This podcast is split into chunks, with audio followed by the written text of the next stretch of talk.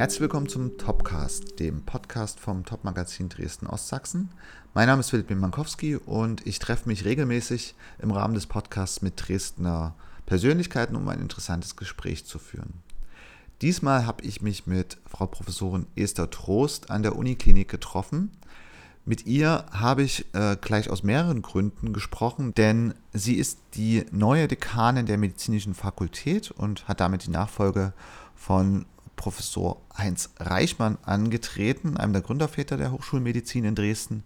Zudem gab es einen spektakulären Neuzugang in ihrer Klinik für Strahlentherapie und Radioonkologie, die sie gemeinsam mit Professorin Metal Krause leitet, nämlich einen Magnetresonanz-Linearbeschleuniger.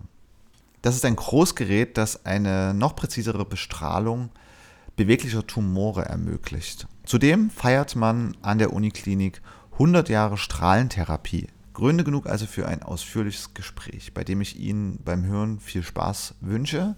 Wenn Sie unseren Podcast mögen, dann abonnieren Sie ihn auf Spotify, auf Apple Podcasts und generell überall, wo man Podcasts hören kann. Und wenn Sie mögen, dann äh, kommentieren oder bewerten Sie ihn, da würden wir uns sehr freuen und die Reichweite des Podcasts würde profitieren. Nun aber viel Spaß beim Hören.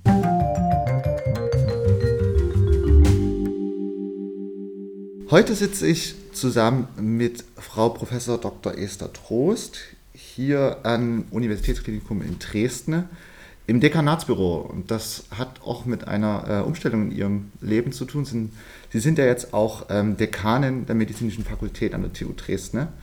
Wir wollen aber zunächst erstmal über Ihre äh, Funktion sprechen, nämlich, dass Sie eine Expertin für Strahlentherapie sind. An der Uniklinik gibt es jetzt ein neues äh, Gerät, das nennt sich MR-Linac, spreche ich das richtig aus?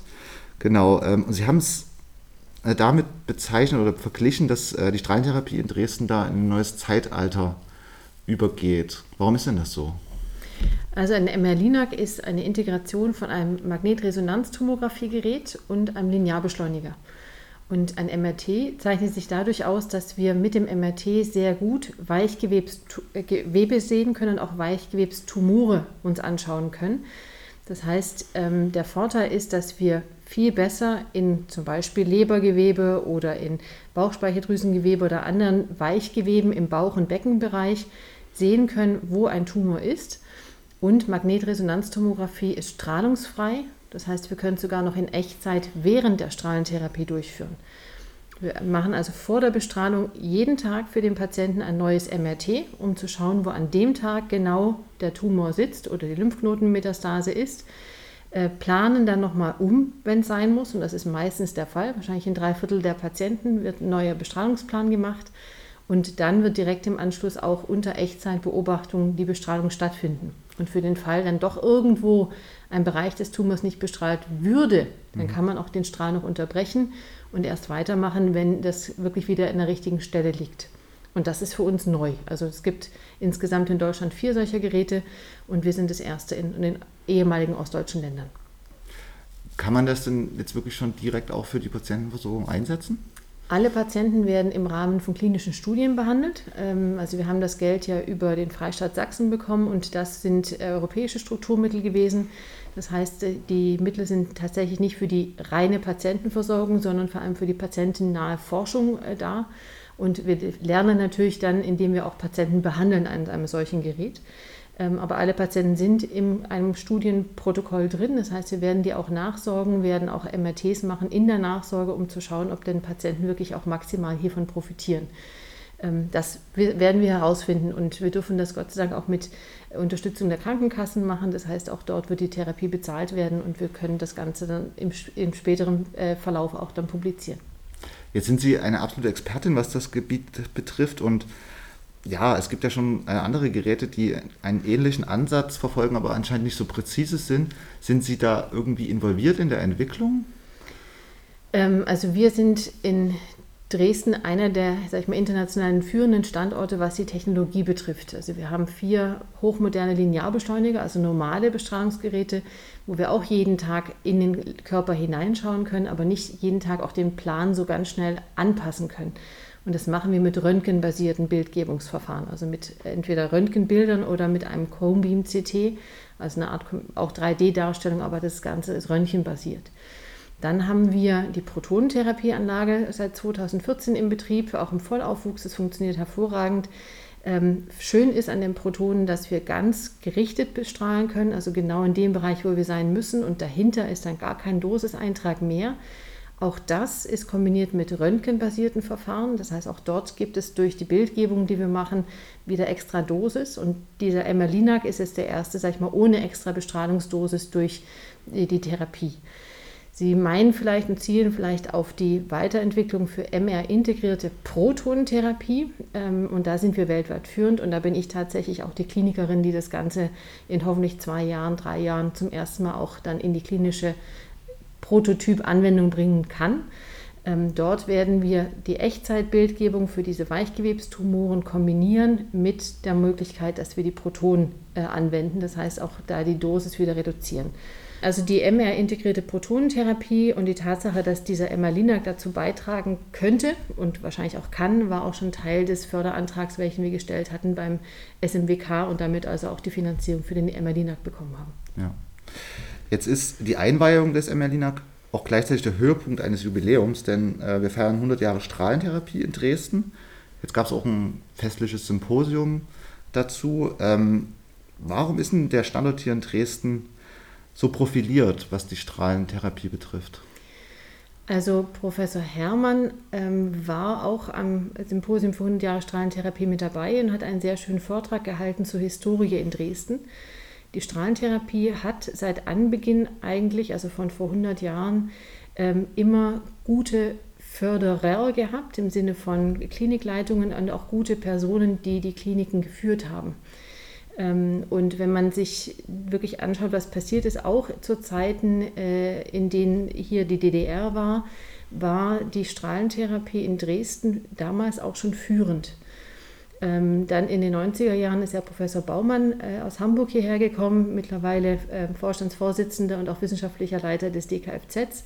Und er hat aus diesem Standort zusammen natürlich mit den jetzigen Vorständen noch immer des medizinischen äh, Vorstandes hier und auch des Helmholtz-Zentrums Dresden-Rossendorf Förderanträge auch so schreiben können, dass wir zum Beispiel auch das Zentrum für Innovationskompetenz wurden, also das sogenannte Oncoray, und Sachen aufgebaut werden konnten, sehr visionär. Also wir haben die Protonentherapieanlage schon äh, vor 15 Jahren eigentlich eingeworben und dann dauert es natürlich, bis es beantragt ist, bis es dann auch wirklich da ist, gebaut ist und angewendet werden kann. Und er und auch andere Spieler in der Zeit hatten schon die Vision, dass wirklich auch die Protonentherapie hier dann groß werden würde, was auch passiert ist. Ähm, darüber hinaus, wenn Sie jetzt an den Emmerlinac denken, wurde seitens des UKDs auch ähm, im neuen NCT-Gebäude von Anfang an gesagt, wir brauchen dort zwei Bunker, nicht nur einen, sondern wir bauen auch einen zweiten, ohne dass man in dem Moment wusste, was eingebaut werden würde. Im Hinterkopf dachten wir schon, das ist für den Emmerlinac, aber offiziell war das nicht kommuniziert. Also man denkt immer eigentlich drei Schritte weiter als das, was in der breiten Öffentlichkeit, glaube ich, dasteht. Ähm, und ich bin seit sieben Jahren da und leite jetzt mit Frau Professorin Krause seit dreieinhalb Jahren selber auch mit die Klinik. Und uns ist es trotz des Weggangs von Herrn Baumann gelungen, die Klinik auch auf diesem internationalen Level zu lassen, uns national zu vernetzen, international zu vernetzen und einfach sichtbar zu bleiben und zu sein. Äh, und mit verschiedenen Themen, zum Beispiel MR-integrierte Protonentherapie, andere Forschungsthemen, Prompt Gamma, Geoenergy CT, um ein paar Schlagworte zu nennen, immer vorne dabei sind und natürlich auch die Radiobiologie nicht außer Acht lassen. Und damit sind wir, glaube ich, einfach einer der wenigen Standorte Europas, die ähm, die drei Bereiche, also Klinik, Biologie, Physik, sehr gut abdecken können und auch das Equipment dazu haben, dass wir auch die Patienten und auch die präklinische Forschung dann dementsprechend unterstützen können. Also eine Infrastruktur, die man sich eigentlich nur wünschen kann in Ihrem Bereich. Gibt es trotzdem noch so Entwicklungsschritte, die Sie sich wünschen? Also ich denke, der wichtigste Entwicklungsschritt ist jetzt nicht der technologische Entwicklungsschritt, sondern die Techniken, die wir haben, sind alle da. Wir werden die großen Studien, die im Moment laufen, ähm, weiter vorantreiben müssen und auch zum guten Ende bringen müssen. Also die Patientenrekrutierung auch dementsprechend dann natürlich durchführen, dass wir im Endeffekt auch Studienergebnisse haben. Äh, und wir werden auch die Schulung der Mitarbeiter, die sogenannte Brainware, die man ja neben der Hardware braucht, auch weiter ähm, machen müssen. Und das ist nicht nur eine Dresdner Sache, sondern auch eine Interaktion und Kooperation mit anderen Zentren, die zum Beispiel in Emmerlinak haben oder anderen Zentren, die eine Protonentherapie haben, um dort im internationalen und nationalen Bereich äh, die Strahlentherapie weiter voranbringen zu können. Also so ein Netzwerk, ja, das ist ja was, was Sie auch vorher schon mal angesprochen haben, dass Sie sich das wünschen, dass man mehr zusammenarbeitet zwischen den verschiedenen Zentren. Ist man da auf einem guten Weg? Findet man da Gehör bei den anderen Standorten? Auf jeden Fall. Ähm, wir haben im Bereich der MR-Linearbeschleuniger eigentlich zwei große Hersteller, die diese im Moment auch kommerziell verkaufen. Und beiden ist daran gelegen, dass es auch Konsortien gibt und die gibt es auch. Das heißt, wir sind natürlich ein neuer Spieler in diesem Konsortium und müssen uns da auch einbringen, äh, unsere Rolle finden. Ähm, und das ist auf einem sehr guten Weg. Und es gibt für die Protonentherapie das sogenannte European Particle Therapy Network, EPTN abgekürzt. Und dort sind wir in acht, es gibt acht oder neun verschiedene Work Packages. Und wir sind bei vier dieser Work Packages selber auch Work Package Leader. Also wir sind da wirklich auch nicht nur irgendwo mit beteiligt, sondern wir gestalten diese Arbeitspakete auch mit. Ich bin im klinischen Bereich mit drin und äh, zusammen mit einem Kollegen aus Lyon und einem Kollegen aus Zürich äh, bin ich dabei, auch ein Outcome-Register zu etablieren, welches äh, wirklich für die ganze europäische Partikeltherapie dann die äh, Be Behandlungsresultate zusammenfassen soll und für uns auch so darstellen soll, dass wir die dann auch forscherisch ähm, auswerten können. Was bedeutet das dann für Sie, wenn das dann feststeht? Oder wenn Sie das zusammengetragen haben? Naja, wir haben natürlich selber als Strahlentherapie bei uns schon ein solches Register, das sogenannte Radplan Bio, in dem wir für unsere Patienten alles erfassen. Also natürlich Name, Geburtsdatum, aber auch ähm, was bestrahlt wurde, welche Dosis bestrahlt wurde. Und dann auch die Nachsorgebögen, also wie Lebensqualität, funktionelle Parameter, ähm, Bildgebung, äh, MRT, CT im, im Verlauf. Also solche Sachen werden bei uns schon alle auch aufbewahrt ähm, die Kopplung in so einem ähm, Particle Care, so wie wir es nennen möchten, ähm, das bedeutet, dass wir nicht nur unsere Daten nachher zur Verfügung haben, sobald die auch publiziert sind durch uns, können wir die natürlich anderen Zentren auch zur Verfügung stellen. Und wir können von anderen Zentren auch deren Daten bekommen, wie sie die publiziert haben. Das heißt, wir haben insgesamt als Europa mehr Daten zur Verfügung, aus denen wir auch lernen können. Also ein größerer Patientenpool. Das heißt, wenn wir von einer bestimmten sehr seltenen Tumorentität vielleicht 10 oder 15 Patienten haben und jedes Zentrum hat 10 oder 15, lernen wir daraus nichts. Aber wenn wir das Ganze koppeln, können wir tatsächlich dann auch zeigen, ob die Partikeltherapie oder Protonentherapie im Speziellen sich hierfür eignet oder eigentlich gar nicht einen Mehrwert bietet und auch ehrliche Daten dann dem Moment publizieren. Auch ein nachvollziehbarer Gedanke eigentlich. Wundert mich ein bisschen, dass es bisher noch gar nicht so der Fall ist, dass man ja, Daten äh, zusammenwirft aus verschiedenen Standorten. Es ist auch eine ähm, logistische, finanzielle und ethisch schwierige Geschichte, muss man ehrlich sagen. Also wir sind jetzt auch seit anderthalb Jahren in diesem, in Anführungszeichen, Trio dabei, ähm, das Ganze zu gestalten, auch mit unserem europäischen Berufsverband, der Estro.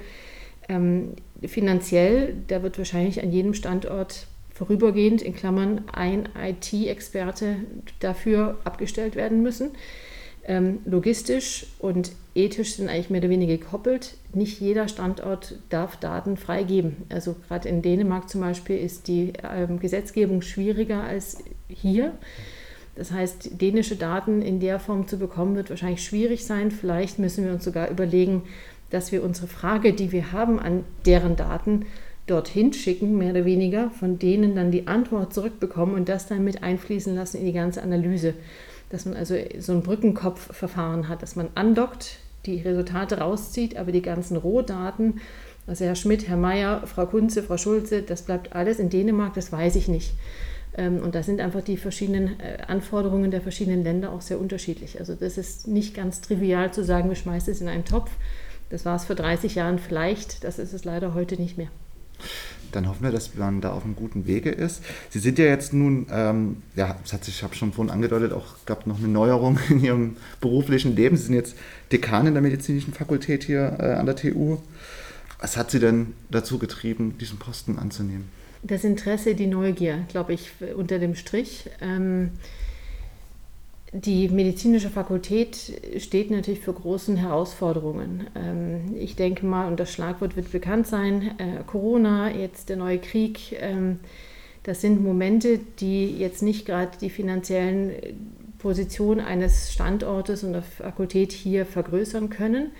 Das ist also die eine Spielwiese. Die andere Spielwiese ist, dass wir national und international exzellent aufgestellt sind, auch eine Exzellenzuniversität sind in der TU und natürlich als medizinische Fakultät unseren Beitrag liefern möchten, diese Exzellenzuniversität aufrechtzuerhalten und weiter zu wachsen. Also diese Netzwerkbildung, die ich jetzt für die Strahlentherapie nannte, und diese Vision, dass man auch Medizin und Technik natürlich viel weiter miteinander verknüpfen kann, das EKFZ zum Beispiel als eines der Aushängeschilder, ähm, das sind, sag ich mal, zwei, zwei Seiten einer Medaille oder ein Spagat, der mir auch, der mich reizt. Also wo ich denke, wir müssen mit dem, was wir haben und auch diesem Dresdner Spirit, den uns, der uns ausmacht, ähm, dafür sorgen, dass wir die großen Projekte verfolgen, dass wir nicht sagen, das machen wir nicht, weil wir kein Geld haben, sondern dass wir schlau schauen, wie wir trotzdem finanzielle und auch sonstige Ressourcen bereitstellen können, um die Forschenden, und dazu zähle ich mich natürlich selber auch noch immer, so zu unterstützen, dass wir da wirklich auch dann florieren können. Und das Zweite, was mich reizte, ist auch der enge Schulterschluss mit dem Universitätsklinikum gemeinsam aus Hochschulmedizin. Das ist eine, eine tolle Marke ähm, und äh, das Vertrauen der Vorstände auch in mich äh, hat mich natürlich dann auch nochmal bestärkt zu sagen, ich, ich kandidiere und mache diesen Schritt, weil wir ja auch einfach als gemeinsame Standort hier großen Herausforderungen uns stellen müssen und das möchte ich gerne auch gemeinsam mit den Vorständen angehen. Ähm, was würden Sie sagen, ist der Dreiklang zwischen Lehre, Forschung und Versorgung in der Medizin im Moment gut strukturiert hier in Dresden? Sie haben ja vom äh, Dresdner Spirit auch gesprochen. Spielt das da irgendwie mit rein? Das spielt auf jeden Fall mit rein. Ähm, also wir sind ja als Mediziner und möchte ich nicht nur uns als Mediziner nennen, sondern auch die Wissenschaftler bei uns auf dem Standort, die Biologen, IT-Experten, Physiker, ähm, ich vergesse jetzt ganz, ganz viele, haben ja alle diese drei Verpflichtungen, entweder direkt oder indirekt, weil das, was wir tun, ist ja alles dann im Endeffekt auch zur Verbesserung der Krankenversorgung. Ähm, dieser Dreiklang funktioniert, glaube ich, schon sehr, sehr gut, historisch bedingt. Äh, und wir können im Bereichen sicher noch ein Stückchen Verbesserung bringen. Also Krankenversorgung möchte ich gar nicht drüber sprechen, das ist natürlich Sache des UKDs.